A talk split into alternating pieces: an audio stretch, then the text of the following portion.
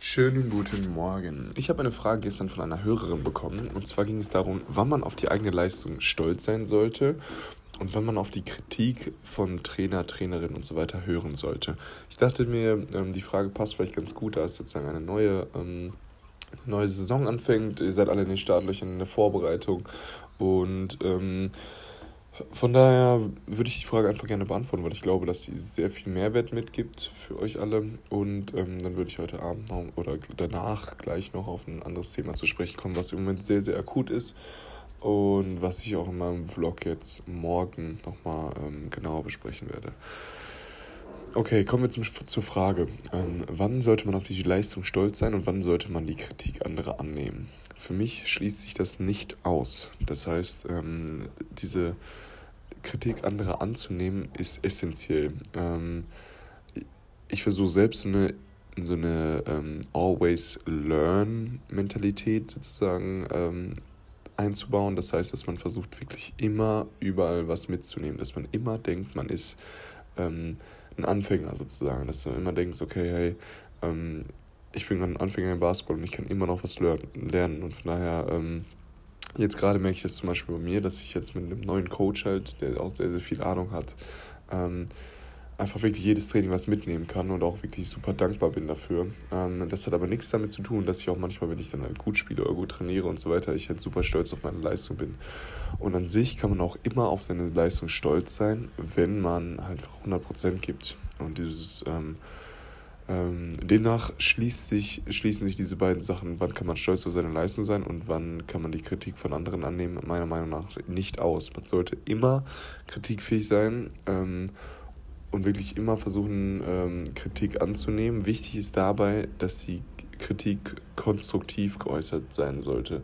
Wenn du sozusagen jetzt ähm, ja, in schwierigen äh, Familienverhältnissen groß wirst und dort immer nur ähm, negative ähm, Kritik kriegst, die gar nicht konstruktiv ist und, äh, und immer nur von Negativität sozusagen umgeben bist, ähm, dann muss man sich das natürlich nicht annehmen, diese, diese, diese Kritik. Aber wenn es halt positive, konstruktive Kritik ist, die dir wirklich helfen will, dann sollte man immer daraus ähm, sich das mitnehmen, ähm, was man auf sein Spiel anwenden kann ähm, oder was man auf sein Leben anwenden kann. Von daher ähm, bei positiver, konstruktiv, äh, konstruktiver Kritik, das merkt man sofort heraus. Manchmal werden Basketballtrainer halt so ein bisschen zu laut und so weiter und so fort, aber viele wollen halt wirklich nur euer Bestes.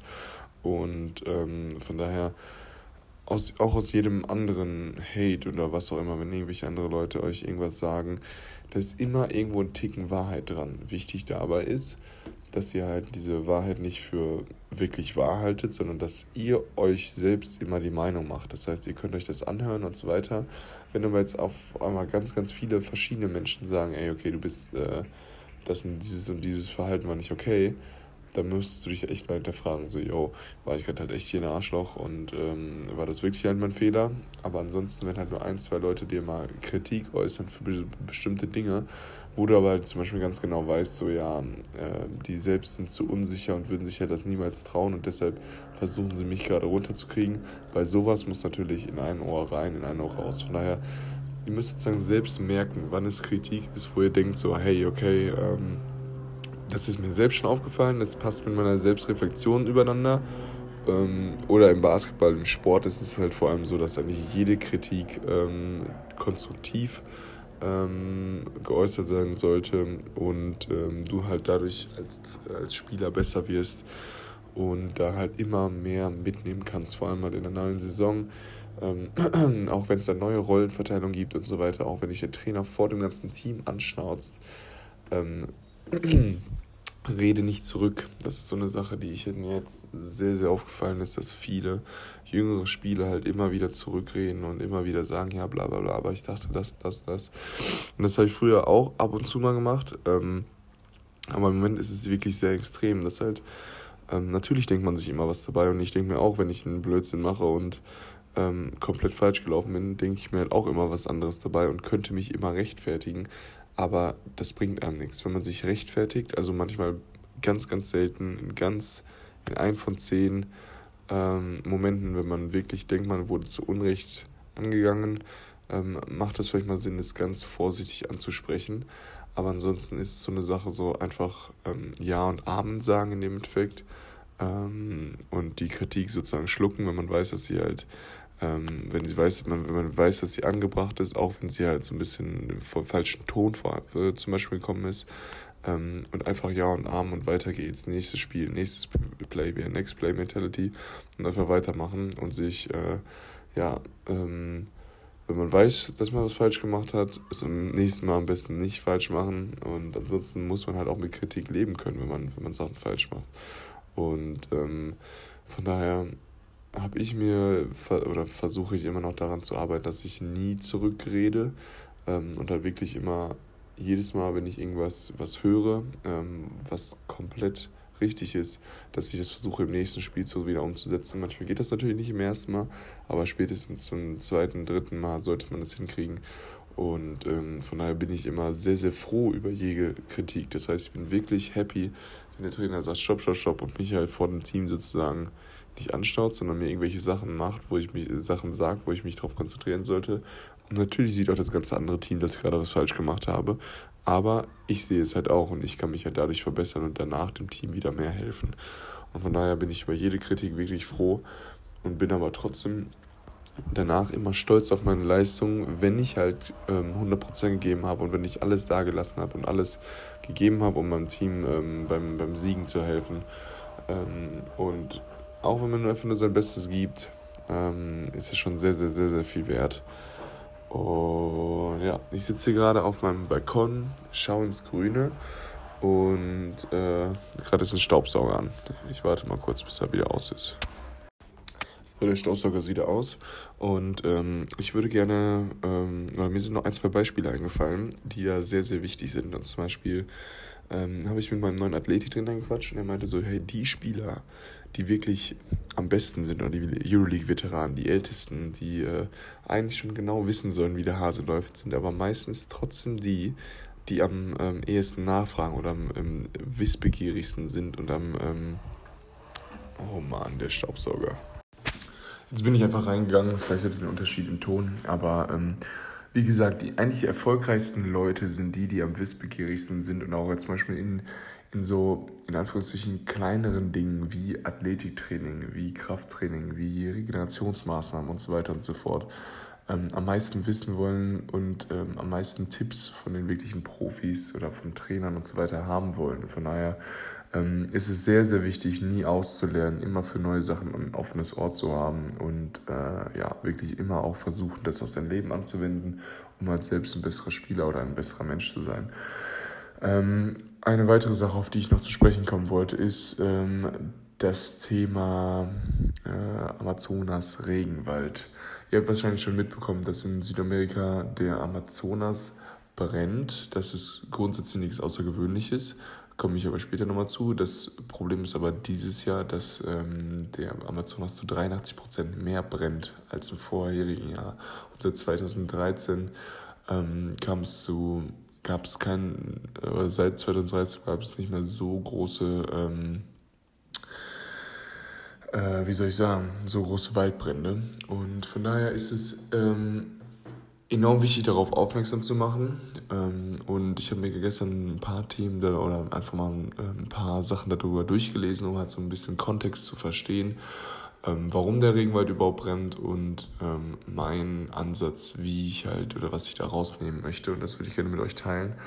Ähm, ich habe ihm gesagt, dass es nichts Besonderes ist, dass der Regenwald brennt, denn zu der Trockenzeit, beziehungsweise zum Anfang der Trockenzeit, wie es gerade ist, ähm, gab es früher schon immer die ganzen indigen Völker, die sich ähm, selbst ernährt haben und halt unabhängig waren, die halt im äh, Regenwald kleine Brandrodungen sozusagen gemacht haben um ähm, ja, Ackerbau zu betreiben und waren sozusagen so Nomaden, waren Wandervölker, die immer mal hier, immer da, immer weitergezogen sind von Jahr zu Jahr und sich halt sozusagen immer neue Stellen gesucht haben oder immer halt für ein Jahr an einem Ort geblieben sind, denn die Humusschicht in, ähm, im Regenwald ist sehr, sehr gering. Das heißt, mehr als ein bis zwei Jahre kannst du eh nicht ähm, Sachen anpflanzen, denn dann ähm, ist der Nähr die Nährstoffe aus dem Boden sind halt sozusagen dann verschwunden. Ähm, Von daher ist es nichts Ungewöhnliches, dass der, äh, dass, dass der Regenwald sozusagen brennt. Jetzt gerade gibt es aber einen neuen Präsidenten, der den Regenwald als Rohstoff dargestellt hat. Das heißt, er leugnet den Klimawandel und äh, fördert die Abholzung und fördert auch ähm, oder hat kein Problem mit der Brandrodung. Die großen Probleme, die dabei entstehen, sind, dass durch die Brandrodung äh, pro Quadratkilometer gibt's, ähm, speichert der Regenwald 20.000 Tonnen Kohlenstoffdioxid ähm, oder 20.000 Tonnen Kohlenstoff wenn er natürlich verbrannt wird, geht das kurzfristig halt sofort in die Luft. Das heißt, wenn man immenses CO2, ähm, immensen CO2-Verbrauch, der kurzfristig halt in die Luft geblasen wird, dazu kommen natürlich noch diese langfristigen, viel fataleren Folgen noch, dass, dass der Regenwald kippen könnte. Das heißt, dass über 20 Prozent äh, wenn, der Regenwald über 20 Prozent abgeholzt bzw. Abge, ähm, abgebrannt ist, dann ähm, kann sich das Ökosystem nicht mehr selbst regenerieren.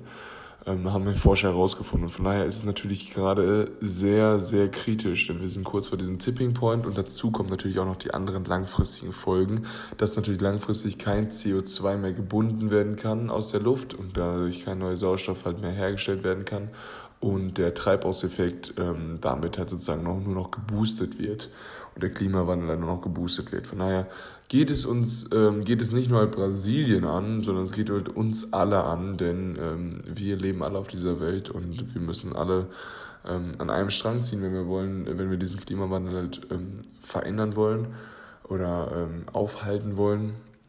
Und ähm, ich habe ja schon mal gesagt, dass eines meiner Ziele, einem oder ein, ein, einem meiner ersten Podcasts gesagt, dass eines meiner Ziele ist, eine Million Bäume zu pflanzen. Und genau ähm, darauf wollte ich jetzt dann nochmal zu sprechen kommen, dass es halt jetzt ein guter Zeitpunkt ist, dann nochmal darauf hinzuweisen ähm, und zu sagen, hey, pass auf, ich habe jetzt irgendwas, ich habe was in den Startlöchern, ich möchte ein ähm, organisches Modelabel entwerfen, ähm, bei dem man sozusagen mit jedem gekauften Artikel ein, äh, mehrere Bäume pflanzt. Das heißt, man kann selbst hat man ein super organisches Produkt, was gut hergestellt worden ist, denn die ähm, Textilindustrie ist auch eine sehr, sehr giftige Industrie, die viel mit Chemikalien und so weiter arbeitet und von daher kann man da schon erstmal eine Indust Industrie sehr, ähm, sehr positiv beeinflussen. Dazu kommt natürlich, dass man halt auch ähm, die Welt dadurch positiv beeinflussen kann, wenn man einfach noch Bäume Bäume spendet mit durch die, ähm, durch, durch die Gewinne sozusagen. Ähm, und von daher ja, wollte ich euch noch über diese Idee pitchen. Das wird jetzt bald alles anlaufen. Das heißt, dass ich schon ein bisschen meinem, natürlich ähm, passt das auch sehr gut mit meinem Live-Goal. Ich möchte die eine Million Bäume natürlich nicht nur durch diese Firma pflanzen, sondern halt auch selbst einfach spenden. Und ähm, das Konsumverhalten der Deutschen ähm, können wir, oder ähm, wichtig ist halt jetzt auch noch, um, um das sozusagen auch mitzunehmen für euch, ähm, wir können alle einen Beitrag leisten, um halt sozusagen ähm, weniger Kohlenstoff in die Luft zu, zu hauen. Ähm, denn wir Deutschen sind ähm, in der CO2-Emission pro Kopf sehr weit vorne in der Welt. Das heißt, wir ähm, als Gesamtdeutschland stoßen natürlich nicht so viel Kohlenstoff in die, in die Luft wie Amerika oder wie China oder ähm, wir als EU sind sogar noch sehr, sehr relativ gering, aber weil wir auch weniger Einwohner haben. Ähm, pro Kopf, ähm, pro Einwohner sind wir trotzdem relativ weit oben und verbrauchen sehr, sehr viel Kohlenstoff. Und von daher ähm, kann man halt durch relativ einfache ähm, ja, Lifehacks wie ab und zu mal ein bisschen mit dem Fahrrad fahren, was ich jetzt versuche auf jeden Fall wieder umzusetzen. Ähm, habe mir ein Fahrrad gekauft, jetzt bin ich mit dem Bike unterwegs und so ein paar andere Sachen, die man halt, äh, wie zum Beispiel kein, keine Plastikflaschen mehr kaufen, auch theoretisch keine Glasflaschen mehr kaufen. Kauft euch eine Glaskaraffe und füllt die immer wieder auf. Unser Trinkwasser in Deutschland ist so gut, das, das kann man halt einfach so trinken. Wenn ihr braucht, nimmt Soda Stream oder so. Und keine Ahnung, es gibt so viele Sachen. Weniger Fleisch essen, das ist halt auch so ein, so ein Punkt. Ähm, oftmals wird jetzt sozusagen der Regenwald gerodet um äh, Pflanzen herzustellen für die Tierfütterung, damit wir halt wieder mehr Fleisch haben, ähm, um, um mehr Fleisch zu essen. Und das ist halt auch so ein Punkt, so, okay, wenn wir aufhören, Fleisch zu essen, brauchen die auch weniger Fläch Flächen, um äh, ja, Pflanzen anzubauen für genau diesen, diesen ähm, Acker, nee, für, diesen, für diese Viehzucht. Und äh, dann ist es halt auch sozusagen in unserem Interesse und in unserem ähm, in unserer Verantwortung, da einen kleinen Teil beizutragen, wie wir jetzt schon das Konsumverhalten verändern können, dadurch die Welt einen Ticken besser machen können. Und ich selbst habe halt noch diese, äh, dieses Projekt jetzt äh, in die Wege geleitet, wo ich halt auch ähm, versuche, ähm, eine Industrie vielleicht einen Ticken besser zu machen. Ähm, das ist natürlich super schwierig als kleiner Mann in dem Sinne, aber mein bester Freund äh, hilft mir damit oder wir, haben, wir werden das zusammen gründen und dann wird das eine richtig coole Sache. Ähm, Namen und so verrate ich euch noch nicht, aber da habe ich richtig Bock drauf. Und von daher ähm, werdet ihr wahrscheinlich noch mehr von hören. Ähm, jetzt erstmal könnt ihr auch noch eine Riesensache, die, die ich mir gerade in den Kopf gekommen ist, die ich total vergessen habe. Ihr könnt einfach mal euren Browser, das heißt eure Suchmaschine, bitte auf ecosia.org switchen. Ähm, da spendet ihr schon mit jeder Suche sozusagen einen Baum. Das kann man da sehr, sehr gut nachverfolgen. Es ist für den Otto-Normal-Sucher kein großer Unterschied, ob du mit Ecosia oder mit Google suchst. Du hast halt, ähm, keine Ahnung, vorher nur halb so viele Suchergebnisse. Aber wer guckt schon auf Seite 2? Also ganz ehrlich, also Nummer 1 Suchergebnisse sind ungefähr alle gleich bis Seite 20 und ab Seite 20 werden es halt sozusagen andere Ergebnisse. Von daher ist es in dem im, äh, Verbraucherverhalten kein großer Unterschied für den Otto-Normalverbraucher Ecosia anstatt Google zu benutzen. Und von daher habe ich jetzt auch meine, meine Suchmaschine umgeswitcht auf Ecosia. Und äh, ja, ich wünsche euch jetzt ein schönes Wochenende. Ähm, habe jetzt ein bisschen was von der Seele geredet. Äh, Freue mich jetzt aber aufs Wochenende. Heute haben wir ein Testspiel. Morgen haben wir einen freien Tag. Dem äh, wünsche ich euch auch viel Spaß beim freien Tag. Und ähm, morgen Abend kommt ein neuer Vlog von mir, also Sonntagabend 20.15 Uhr. Da werde ich auch nochmal ein bisschen was zu dem Thema, ein bisschen tiefer reingehen und ein bisschen mehr erklären. Und ja, wir sehen uns. Peace out. Euer Luis.